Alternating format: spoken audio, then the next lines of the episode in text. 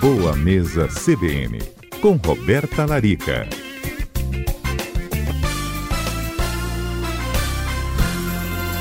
E com sua ajuda hoje eu queria entender mais sobre a intolerância à lactose. Roberta, porque isso cada vez mais ganha né, as rodas de conversa, mas também gira tanta dúvida em relação a isso. Verdade, Fábio. Assim, muita gente fala intolerância à lactose, outros falam alergia à lactose, alergia a leite. Isso faz uma confusão danada realmente para aquele paciente Sim. que tem sintomas, né? E aí não sabe muitas vezes interpretar aquele diagnóstico. Então, assim, só para esclarecer para os ouvintes inicialmente, qual é a diferença entre a intolerância à lactose e a alergia à proteína do leite de vaca? Não existe alergia à lactose. Por quê? A intolerância à lactose, a lactose, vamos, vamos partir do, de um princípio. A lactose ela é um carboidrato presente no leite, né, derivados do leite, e que algumas pessoas não produzem adequadamente uma enzima chamada lactase para digestão desse açúcar. Então, quando essa pessoa consome leite, queijos ou iogurtes, ele sente distensão, gases, às vezes diarreia, tem um envolvimento de mal-estar, de má digestão, mas não existe um envolvimento imunológico na intolerância à lactose. Então, muitas vezes, essa pessoa só ao trocar o produto com lactose por uma versão sem lactose ou com menos lactose, já se sente bem. Ou também, muitas vezes, a pessoa tem uma intolerância tão forte à lactose que muitas vezes até os 10% de lactose que pode conter em um leite sem lactose, por exemplo, em um queijo, porque eles não são isentos, né? Eles têm um pouquinho de lactose ainda na composição, Sim. pode gerar já esse estufamento abdominal, esse mal-estar. E aí a gente precisa entender que na intolerância à lactose, Fábio, as pessoas podem desenvolver ao longo da vida essa intolerância, tá? Não, geralmente não acontece em um bebezinho, acontece em um indivíduo que ele tem uma certa quantidade de produção de, dessa enzima para digerir e ao longo da vida a gente vai perdendo essa capacidade de digerir. Então, idosos tendem a ter mais intolerância ou pessoas que realmente já são predispostas geneticamente. Existe um polimorfismo genético que justifica por que algumas pessoas têm uma deficiência na quebra desse açúcar do leite. Então, intolerância à lactose não é alergia, é uma dificuldade em digerir aquela, aquele açúcar presente no leite. Uhum. A alergia a leite, aí é outra história. Na alergia a leite, muitas vezes se inicia logo no primeiro ano de vida. Esse bebezinho, a gente já vê que ele começa a ter alergia de pele, coceira, muitas vezes pode até ter inchaço nos olhos, inchaço nos lábios, diarreia, sangue nas fezes, ou seja, os sintomas são muito mais fortes, né? E a alergia à proteína do leite, que se inicia geralmente no início da vida, a gente já consegue é, diagnosticar bem cedo esses bebês. E aí essas mães já são ah, orientadas a ter uma dieta sem leite e sem traços de leite, porque tem produtos que podem ter uma contaminação cruzada.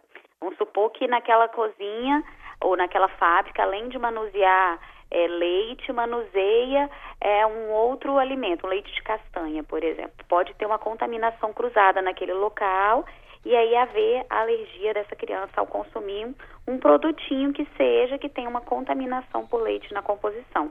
Tá? Um biscoitinho. Então, assim, você pode perceber que alguns rótulos vão estar escritos assim: é, pode não conter leite na fórmula, mas vai Sim. ter lá um asterisco. Pode conter traços de leite ou traços de glúten. Ah. É igual em uma alergia ao glúten, no caso da doença celíaca, é. essa criança não pode ingerir é, um, nenhum alimento que tenha sido manipulado junto a um alimento que contém glúten, porque só de estar no mesmo ambiente, na mesma cozinha, já pode ter essa contaminação no ar. É. Assim, então, é, é uma alergia muito grave, né? Algo que a gente precisa ter um cuidado. É, as alergias alimentares, sabe, assim, incluindo a do leite, a do glúten, aos corantes, pode atingir cerca de 8% das crianças.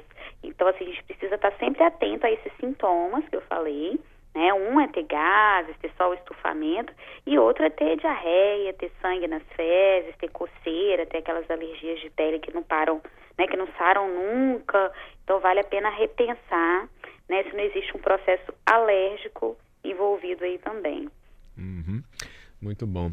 Agora, Roberta, nessas questões ligadas aqui à, à intolerância, né?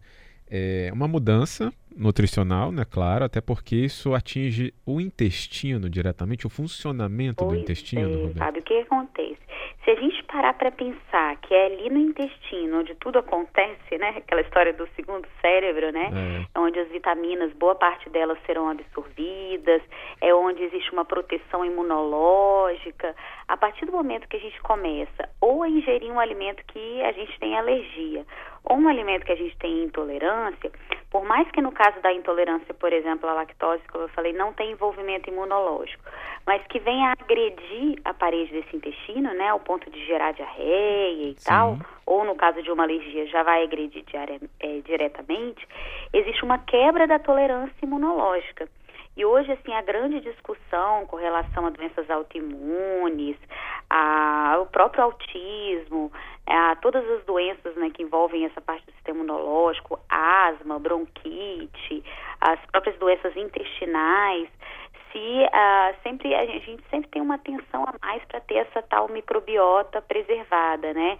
Eu costumo dizer para os meus pacientes assim, de forma bem leiga que a gente tem ali no intestino, o nosso intestino, ele deveria estar com aqueles porozinhos bem pequenininhos fechadinhos, aqueles canaizinhos ali onde entram só nutrientes.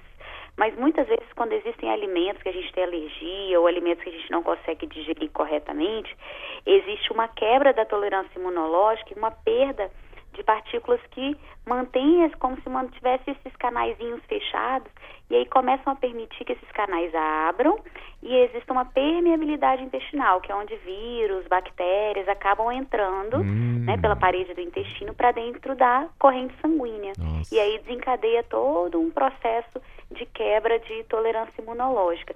Então, assim, a gente precisa ter não só a parede do intestino preservada, isso aí a gente, quando pega é, na clínica um paciente que já esteja com todos esses sintomas que eu citei, é feita uma suplementação de alguns aminoácidos específicos para nutrir essa parede intestinal, uso de algumas plantas também.